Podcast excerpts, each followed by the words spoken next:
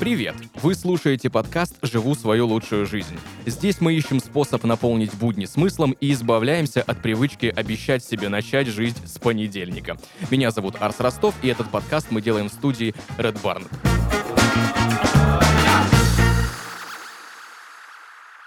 И сегодня в подкасте «Живу свою лучшую жизнь» Антон Бердов, ведущий диетолог холдинга Performance Group, лидер рынка по доставке рационов здорового питания в России, магистр наук в области диетологии Университета Сурея в Великобритании, автор статей в различных новостных СМИ при поддержке Level Kitchen. Антон, привет! День добрый, очень приятно быть здесь. Сегодня поговорим о том, что мы едим и из чего состоит здоровое питание. И первый у меня к тебе, Антон, вопрос. Расскажи, пожалуйста, про свой профессиональный путь. Как ты стал диетологом и как вообще становятся диетологами? На самом деле вопрос э, понятный, достаточно стандартный, но он не стандартный в моей истории. Как уже было сказано ранее, я получил образование не в России. Я закончил университет Сурея по специализации диетология. А до этого также в Великобритании, в Лондоне, я получил степень бакалавра наук, тоже по специализации диетология. Там образование немножко по-другому строится, я сейчас расскажу более детально об этом, но в общем мне потребовалось 4,5 года. Три года бакалавриата и полтора года магистратуры. В России ситуация немножко иная. Есть два пути, чтобы стать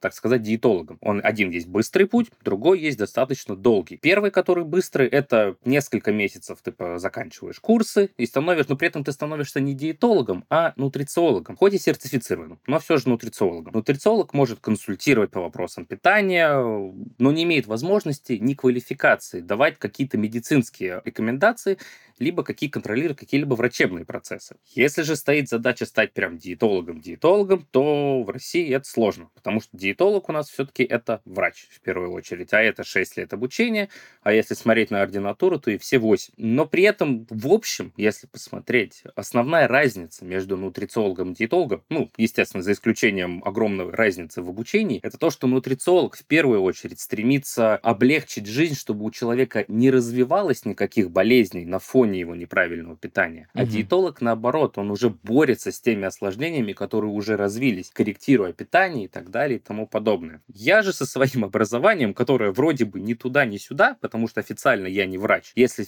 переводить на наш язык, я, наверное, специалист по диетологии буду. Я не нутрициолог, но я могу делать, э, точнее, не только нутрициолог, я могу делать врачебные анализы, смотреть врачебные анализы. Я умею брать кровь, умею ее анализировать и так далее и тому подобное. То есть я что-то, наверное, среднее между врачом и обычным нутрициологом, скажем так. Угу. Антон, скажи, пожалуйста, берем Великобританию, там образование диетолога после вот всех тех лет, что ты там учился, в Великобритании это считается врачом? Нет, там ты не врач. Для того, чтобы стать врачом, это совершенно другое направление. То есть диетология там это не врачебная специальность mm-hmm. сама по себе. Это как идет отдельное направление. То есть, по сути, ты можешь помогать врачу то есть я закончил угу. свое обучение, я могу работать в больнице, но не как врач, а как условно помощник врача. Угу. То есть угу. если врач проводит медобследование, и у него возникают какие-то вопросы по питанию, он может вызвать меня, угу. и я могу дать какую-то определенную консультацию на основе меданализов, которые угу. были приведены ранее. Как-то так. Угу. А в России, собственно, есть э, то же самое, но только если дисциплина, это прям дисциплина, то это врач, да? И это получается только в медучреждении. Именно так, да. Угу. Хорошо. Нас насколько еда важна в нашей жизни? Мне кажется, это один из главных вопросов вообще, который сегодня прозвучит. Абсолютно согласен. И ответ на самом деле очень прост. Это неотъемлемый процесс жизни каждого человека. Без еды мы не можем. Это как бы факт э, неоспоримый, я бы даже сказал. Завтрак, обед, ужин, перекус — это можно даже назвать, наверное, в какой-то степени ритуалами, которые нас сопровождают с самого детства. Все прекрасно помним мама, бабушка, которая обязательно говорит, нужно обязательно съесть тарелку этого супа, и иначе не будешь расти. Или, ну, у каждого свое, но плюс-минус задача была такая, скажем так, чтобы дети доедали то, mm-hmm. те порции, которые им положили. Существует мнение, с которым я даже, наверное, соглашусь, оно не мое, оно достаточно долго развивалось среди в сфере диетологии, что более чем на 60% еда определяет наше долгосрочное здоровье. Нашу подверженность страшным заболеваниям, типа гриппа, который, к сожалению, сейчас прогрессирует, особенно на территории России. И также питание влияет на бодрость, наше самочувствие, нашу Мгм. эффективность, которую мы выдаем на работе, либо где-либо еще. Поэтому, да, без еды, наверное, никак. Без этого мы ничего не сможем сделать. Мы не сможем даже жить, я бы сказал. Антон, а расскажи, пожалуйста, более подробно, как еда влияет на здоровье, на нашу жизнь, на внешний вид и на самочувствие. Как я уже сказал, ключевую роль. Э, Но если более детально, еда может быть не только ядом, но и лекарством для нашего организма. То есть в зависимости от того, как мы питаемся, у нас может отсутствовать какие-то определенные нутриенты, ну, в данной ситуации, если это ингредиенты какие-то, которые мы регулярно недополучаем. И наш организм, все обменные процессы, которые у нас есть, замедляются или даже останавливаются. И тем самым это может привести к развитию определенных заболеваний. Далеко ходить не надо. Диабет второго типа, атеросклероз и даже онкология. Как бы это страшно ни звучало, но существует мнение, что онкология не только генетическое заболевание, но и связанное напрямую с питанием. То есть в зависимости от того, как мы питаемся, мы повышаем либо понижаем предрасположенность к развитию данного заболевания. Также напомню, очень, наверное, актуально для нас, для всех будет эта тема стресса. Прямая зависимость между стрессом и питанием. Э, За границей даже есть понятие как стресс-итинг. Это можно сказать, что когда слишком большой уровень стресса, слишком большая нагрузка, не физическая, а именно эмоциональная, то э, человек потребляет гораздо больше высококалорийной пищи, э, высокожирной пищи или с большим содержанием сахара. Другими словами, если переводить на простой язык, зажор другими словами, да. И это случается практически уже вот у каждого второго в России точно. Я как э, диетолог общался не только со своими коллегами по, по, све- по своей сфере диетологии, но и с друзьями, и с простыми людьми, которые в целом не понимают в целом диетологии и не, не интересен эта, эта тема. И я понимаю, что они действительно заедают, зажирают, можно так сказать, там, каждый второй вечер. И в будущем это, конечно, приведет к определенным последствиям. С этим что-то нужно делать. Будем стараться бороться, но пока, к сожалению, такой уровень стресса, особенно в последние годы, начиная с ковида и продолжая дальше, что тяжело с этим смириться, но я думаю, мы справимся. Мы сильная нация. Поддерживаю. Можно ли, Антон, продлить жизнь, питаясь правильно? Я думаю, что да. И со мной, наверное, согласятся большинство моих коллег. Буквально недавно читал исследование научное, Мгм. последнее, которое проводилось, причем проводилось оно очень долго, в течение 20 лет. То есть люди потратили огромное количество усилий на него. Проводили не в России, проводили в Норвегии, но все же актуально для нас, потому что экология, хоть и немножко разная, но совпадают именно условия жизни в плане Мгм. много холодных дней, а, мало солнца. К чему же они пришли? Если правильно питаться, можно добавить более 7% к средней продолжительности вашей жизни. Под правильным питанием они подразумевали историю со средиземноморским питанием. Под средиземноморским я имею в виду это большое количество овощей, умеренное потребление алкоголя имеется в виду под умеренным не более там условно двух-трех бокалов в неделю имеется в виду. И большое употребление клетчатки, большое употребление рыбы и морепродуктов и цельнозерновых продуктов. И опять же, самый основной какой вывод, чем раньше ты начинаешь питаться правильно, тем большее количество лет ты прибавишь к себе к жизни. Так что да, скорее всего, совершенно точно это влияет, и скорее всего напрямую. Но я обращу внимание, что диетология очень молодая наука. Очень много, есть больше вопросов, чем ответов. Основная, я даже сказал, наверное, проблема это то, что все мы индивидуальны. И ди- одинаковых людей практически не существует. Даже близнецы, они тоже в целом отличаются по вкусовым Мгм. характеристикам, непереносимости продуктам и так далее. Поэтому диетологии нету единого какого-то подхода. Нету, Мгм. что вот это нужно есть, а вот это нужно не есть, и все будет замечательно. В первую очередь нужно слушать себя и понимать свой организм, что ты хочешь, что ты не хочешь, что ты любишь, что не любишь. И уже исходить от этого. Но научиться слушать и понимать свой организм гораздо сложнее, чем многие думают. Но без этого, к сожалению, мы не сможем. И, скажем так, не сможем подобрать то, что нам нужно по правильному питанию. Но именно для этого и существуют диетологи нутрициологи, чтобы они помогли найти ту самую точку, как минимум точку старта, Мгм. где и научиться понимать, как правильно питаться, и зачем вообще правильно питаться, скажем так. Мгм. Я знаю огромное количество людей, которые прям живут на фастфуде. Как неправильное питание, это же можно назвать неправильным питанием, влияет на продолжительность жизни? Действительно, потребление фастфуда растет. Растет за счет того, что уровень жизни ускоряется, я бы, наверное, сказал, да. Ритм жизни становится все выше и выше, загрузки все больше и больше. Это удобно. Перехватить там, условный mm-hmm. бургер на заправке, либо перехватить, чего греха таить, шаурму по дороге домой, да, это вполне себе естественно. Но, к сожалению, не все так замечательно. Это удобно, конечно, безусловно, но если чистить и делать это на постоянной основе, там, условно, каждый вечер, то это приведет к развитию определенных заболеваний. В первую очередь, если слишком много жирной пищи, это будет атеросклероз, который может в будущем привести к, ко всякого рода последствиям, начиная от повышенного давления, заканчивая, как я уже говорил, онкологией. А это, ну, скажем так, страшно. Действительно страшно, и других слов просто не подобрать на самом деле. Поэтому очень важно соблюдать какие-то, наверное, лимиты, угу. я бы сказал. Себе отказывать, всегда отказывать нельзя. Угу. Потому что мы все-таки, мы все люди, мы должны понимать, ты хочешь шаурму там или бургер, ну порадуй себя, как бы. В этом нет ничего критичного абсолютно. Разово всегда можно. Но не нужно из этого делать постоянную историю, да. Лучше прийти домой, приготовить себе покушать, а на следующий день еще раз себя там чем-то побаловать, но уже другим. Главное разнообразие и не сводить все условно под одну гребенку. Условно, даже если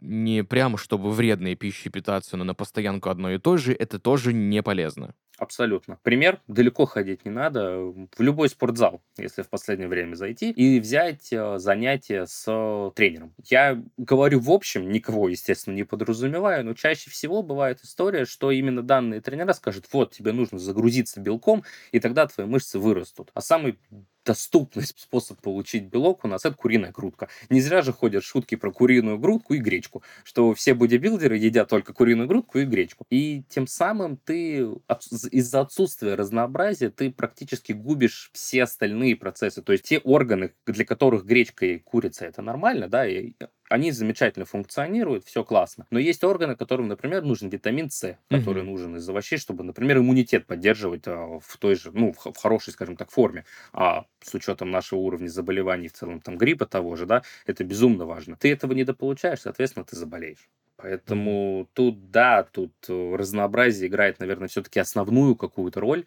И нужно стараться этого как бы, ну, придерживаться по максимуму. Угу. Кажется, что в современное время правильное питание — это, безусловно, популярный тренд. Но все-таки складывается ощущение, что россияне массово не задумываются над тем, что они едят. Ты согласен с этой точкой зрения?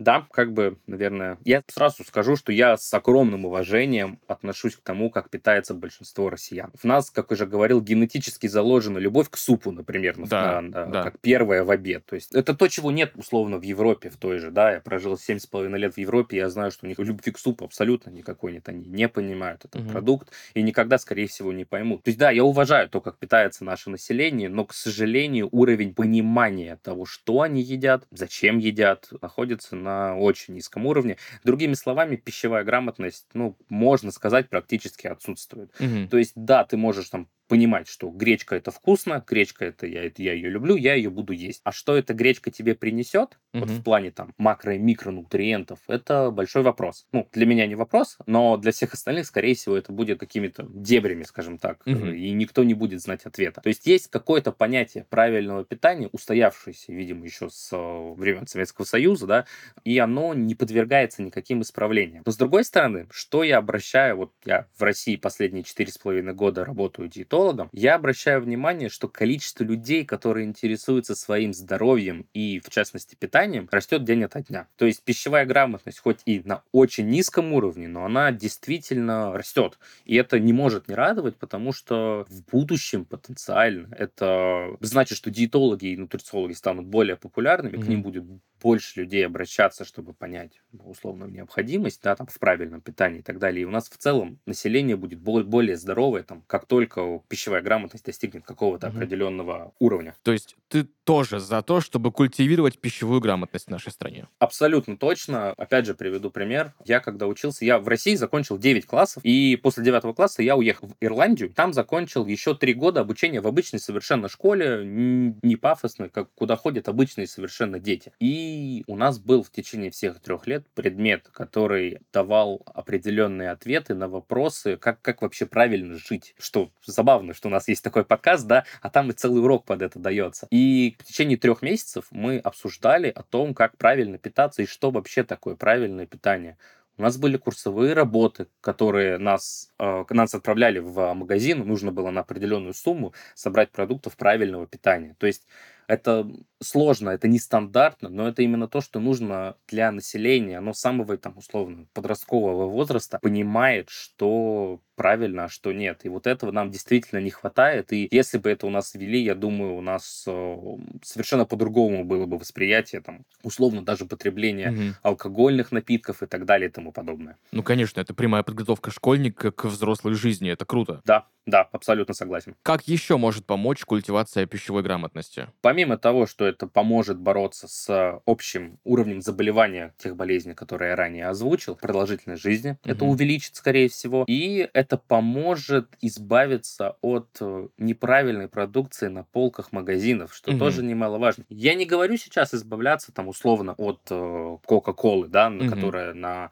стоит на прилавках. Нет, если ты хочешь, ты ее пей. Но у нас есть определенные продукты, которые пользуются огромной популярностью, но при этом не несут в себе абсолютно никакой пользы. Угу. И что странно, ну даже, наверное, это не странно, это чипсы.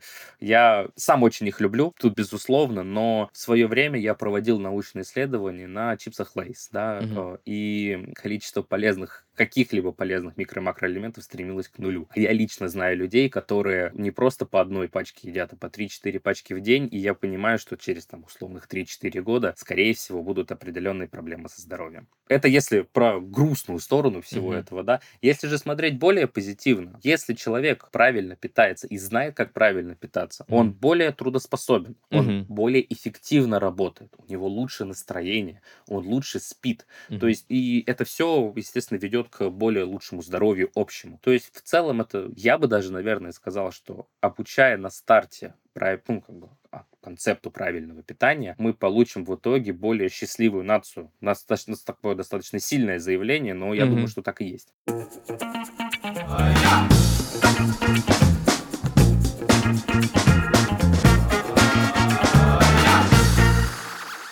Наши пищевые привычки во многом влияют на наше здоровье. Мы можем заедать стресс, забывать про приемы пищи или перекусывать на ходу совсем неполезным гамбургером. Это мало похоже на лучшую жизнь, верно? Мы поговорили с ведущими подкастов Red Barn и узнали, насколько правильно они питаются. Результатами делимся с вами.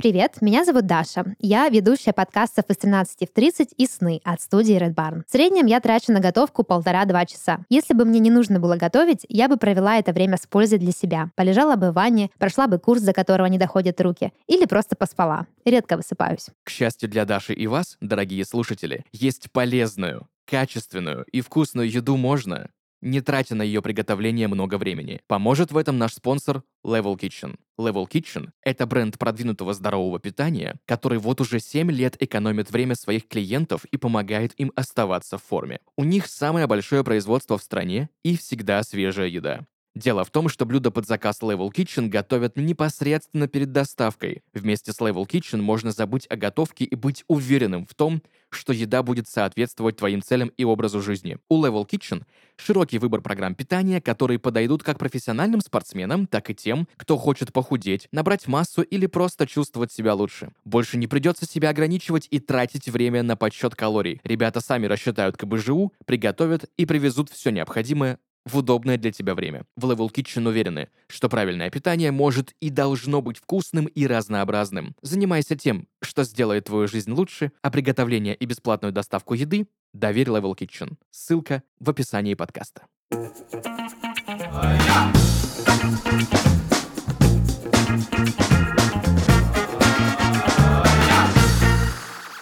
Ты много лет жил в Европе.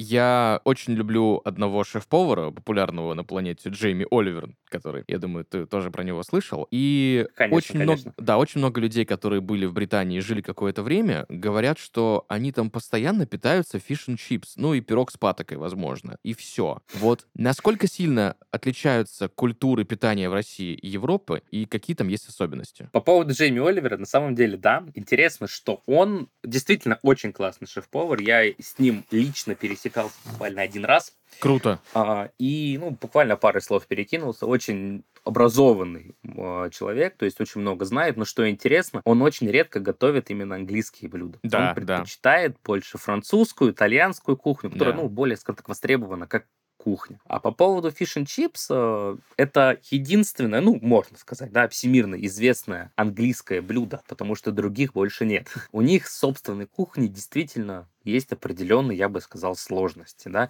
Они не совсем приспособлены, наверное, к созданию собственной продукции, но у них есть другой плюс. Англия исторически, Великобритания, прошу прощения, была колониальной страной, то есть mm-hmm. у нее было огромное количество колоний во всех точках мира. И, соответственно, огромная куча разных кулинарных изделий, привозилось из-за границы изделий, угу. рецептов и так далее. То есть самая популярная кухня сейчас в Лондоне это индийская, угу. что вроде бы не бьется, но как бы схоже, да. То есть есть, как бы понятно, французская, итальянская кухня, а есть индийская кухня за счет того, что это бывшая колония. Угу. Они, скажем так, ну выросли в плане в, во вкусах людей, скажем так. И такую же вот историю вот у них практически повсеместно. У них есть э, кухни из Ямайки, угу. у них э, Южная Америка очень развивается в последнее время. То есть там у них нет своего, но они очень круто заимствуют э, рецепты из других стран и привлекают даже туристов каким-то э, способом, скажем так. Угу. Потому что фуд-туризм развивается семимильными шагами, и вот как раз Лондон этим славится, особенно в последнее время. Угу.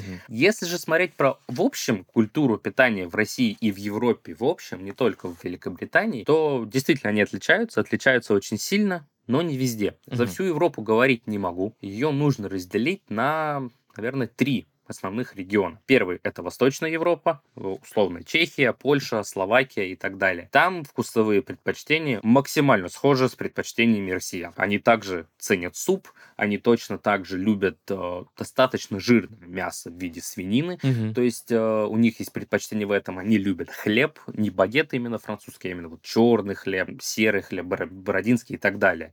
А, у них, чего греха таить, похожая любовь э, к употребления алкогольных напитков. Mm-hmm. Тут, да, тут мы очень с ними схожи. И в целом очень похожи именно мы, как в плане культуры mm-hmm. питания. Я это связываю с погодой, которая mm-hmm. стоит на улице. То есть у них схожи. Не такая у них жесткая зима, конечно, как у нас, но в целом погодные условия схожи. И поэтому у них есть недостаток, например, в свежих овощах и фруктах. То угу. есть у нас есть определенная сезонность. Мы получаем, мы получаем условные фрукты и овощи в наш сезон, это где-то с весны по осень. Угу. А зимой мы в основном их либо живем на остатках того, что осталось с э, лета, угу. и либо завозим откуда-то из стран ближнего зарубежья, где более тепло. Такая же история и в Восточной Европе. Вторая угу. часть Европы это южная часть. Греция, это Испания, это Италия. Там проблем с свежими овощами и фруктами нет в течение всего года. Угу. Они едят их постоянно, запивая красным вином, куда же без этого. Но, кстати, в плане употребления алкоголя у них очень они не пьют его много, они пьют часто, но немножко. Стакан красного вина за ужином – это вполне себе нормально. И тем самым, имея возможность получать свежие, кстати, морепродукты и рыбу, тоже к ним относятся, свежие овощи, свежие фрукты, это считается одной из самых, наверное, правильных типов питания. Он называется средиземноморская диета. Угу. И по последним исследованиям, действительно, там на 30-40% она сокращает риски развития абсолютно всех болезней, которые только можно придумать. Угу. Начиная от онкологии и заканчивая даже обычным диабетом. Угу. И третья, наверное, часть Европы, это будет как раз Центральная Европа. Туда же мы отнесем Великобританию и Ирландию. Это Германия, Франция, вот и вот эти вот все страны. У них э, основные проблемы все-таки связаны с с тем, что у них не так много собственной кухни. Да, Франция относится к ним, у них действительно не так много собственных как бы каких-то изысканных блюд, mm-hmm. скажем так. Они это все дело заимствуют. Заимствуют у соседей, заимствуют у бывших колоний и, скажем так, так далее. Плюс потреблением алкоголя они пьют много и часто. Mm-hmm. Даже не как мы, а еще чаще, на самом деле. Ничего себе. Um, намного чаще, чем мы, да. Они и именно вот напиваться, это прям к ним. Это даже не к нам, это к ним. Вот это откровение и поворот событий интересный. Обычно же все думают наоборот. Да, все думают, что мы очень много пьем, но на самом деле в общем потреблении количестве алкоголя, по-моему, первое место занимает Ирландия. Из крупных, я имею в виду, стран. Потом идет Германия, а потом идем мы. Угу. То есть, условно, понятно, что французы любят вино. Это их традиционный напиток, они его выращивают исторически, виноград я имею в виду. А вот э, общее потребление алкоголя именно в Ирландии, в Англии, в Германии. Ну, Германия, Англия за счет пива, ну, естественно, понятно, идет. Да. А Ирландия за счет виски. Поэтому они по-серьезному к этому подходят. Мы же употребляем много но не так часто Мгм. получается у нас. Как-то вот так вот. Какие есть современные мировые тренды в диетологии? Что сейчас исследуют э, твои коллеги-диетологи из других стран? Хороший вопрос. Совсем недавно я принимал участие, скажем так, моя коллега из Франции, я с ней вместе учился, она проводит сейчас исследование насчет влияния веганского и вегетарианского питания на уровень сахара в крови. Такое исследование уже проводилось, но проводилось там условно в 70-х, и данные немножко устарели, поэтому там приняли решение, что стоит, э, скажем так, попробовать еще раз её- это исследование. Я был как раз в фокус-группе, скажем так, как человек с обычным питанием, который любит мясо и так далее, как это влияет на мой уровень сахара в крови. Один из трендов – вегетарианское, веганское питание 100%. И это тренд последних 50 лет, и, скорее всего, еще следующие 50 лет будет. Потому что, как я говорил, все-таки диетология – это молодая наука, и очень много становится неисследованного. Из того, чем я интересовался в последнее время, опять же, потребление мяса и развитие деменции – это вот одно из крупных исследований, которое сейчас в Великобритании проводится. По причине ковида в 2021 году э, ищут взаимосвязь между потреблением витамина D и развитием, естественно, ковида в людях. Видимо, тоже на будущее, на всякий случай. Конечно, ковид мы стараемся побеждать, но все же нужно найти способы, как сделать так, чтобы им не заболеть, скажем так. И последний, наверное, самый большой тренд – это влияние ультраобработанной пищи на в целом организм и функциональность человека. Под ультраобработанными продуктами я имею в виду колбасы, ветчина, Мгм. бекон, мороженое, вот это вот все. Потому что мы все знаем, что оно, ну, скажем, условно, хуже для организма, чем там свежие овощи или свежее мясо, но к чему это приведет, пока полноценного ответа нет. И вот, Мгм. по-моему, около 10 исследований сейчас именно ведется именно в этом направлении. Что нужно есть, чтобы жить долго? Как говорил мой, моя коллега, когда в Великобритании еще учился, чтобы жить долго, нужно быть счастливым. Ну, счастливым, точнее, да. Существует действительно обширный список продуктов, которые, как утверждают ученые, может увеличить срок жизни. Овощи, фрукты, зелень, крупы, бобовые. Список продолжается бесконечно. Но нету такого понятия, как питание, которое подходит всем. Это совершенно точно, потому что мы индивидуальны. И для того, чтобы жить долго, как я уже сказал, нужно быть счастливым, нужно подобрать те продукты, которые тебе доставляют радость в жизни. Не нужно сидеть на постоянных диетах, надеяться, что вот это именно то, что мне нужно. Я там скину вес, приду в форму, и я буду счастлив. Скорее всего, нет. Ты придешь, скорее всего, в форму, да, но если это жесткая диета, по-любому сорвешься, заешь, э, напьешься и так далее и тому подобное. И счастье тебе это не принесет. Нужен баланс. И слово правильное, на самом деле, правильное питание. Как такое мне не нравится. Правильно говорить, наверное, сбалансированное. То есть все можно, но в определенных лимитах. То есть не нужно слишком много пить, не нужно слишком много есть сахара и так далее. Но дополнительно лично от себя, что я бы добавил, это личный топ-3, можно так сказать, это не забывать про употребление воды, это 30 мл на 1 килограмм веса. Есть клетчатку, это где-то 25 грамм для женщины, где-то 40 для мужчин. И не забывать про физическую нагрузку. Я понимаю, я, я сам офисный, можно сказать, работник, да, я сижу в офисе. Я понимаю, что очень сложно найти время. У меня маленький ребенок еще вдобавок, то есть время вообще практически найти невозможно. Но даже если нет времени пойти в спортзал, пройти 10 тысяч шагов, там условно, условных 10 тысяч, да, а, или 8 тысяч, ну, увеличить, скажем так, свой постоянный уровень нагрузки, только пойдет на пользу. Улучшится сон, улучшится восприятие, улучшится настроение, и жить будет действительно проще. Конечно, гулять в минус 20 без шапки я не рекомендую, естественно, да, но выйти подышать свежим, какой у нас есть там, условно, в наших городах воздух, Мгм. все-таки я рекомендую. Ну да, жить свою лучшую жизнь в минус 20 без шапки сильно не получится. Да, да, это совершенно точно поддержу здесь.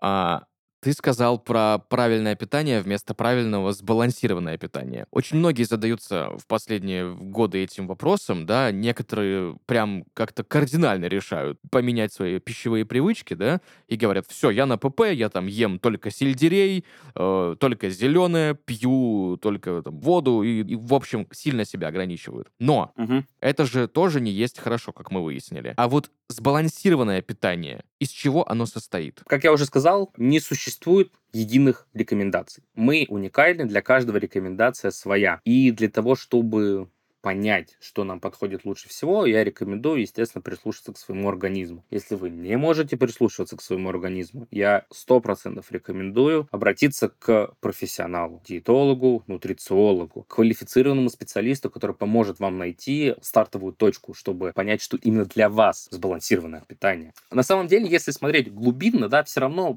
можно попытаться обобщить. Угу. Но, что интересно, для каждой страны существует своя система рекомендаций от своего департамента здоровья каждой отдельной страны, и она действительно разная в зависимости от того, куда ты смотришь.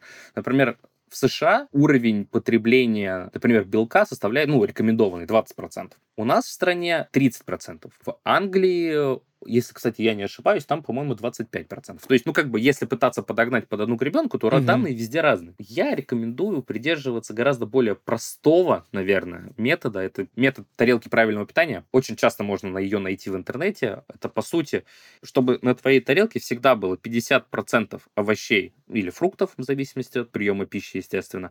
25% это цельнозерновые продукты и 25% это полезные белки. Вот если придерживаться этого, почти наверняка ты начнешь, именно та стартовая точка, которая есть для понимания, что ты хочешь, и ты потом уже можешь на это наслаивать свои собственные знания, свои хотелки, свои вкусовые предпочтения. Угу.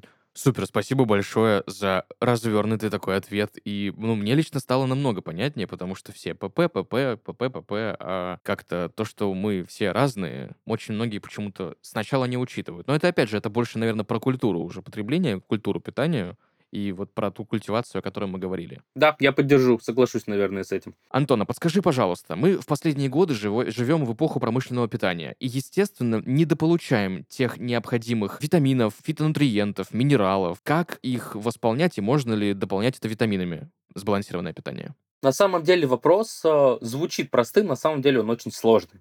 Э, опять же, мы опустим, не буду повторяться про индивидуальность нашего организма, да, я расскажу забавную историю, про которую не все знают. Статистически в России каждый по-моему, даже не каждый второй, там 70% населения нашего страдает от дефицита витамина D. Мы еще со школы знаем, что витамин D это солнечный свет, то есть чем угу. условно, чем чаще ты находишься на улице, тем выше у тебя уровень витамина D. Забавно то, что это неправда. Ну, точнее, это правда, но частично. То есть, действительно, да, мы получаем его от солнечного света, но все микроэлементы, абсолютно любые, а не только про витамин D сейчас, mm.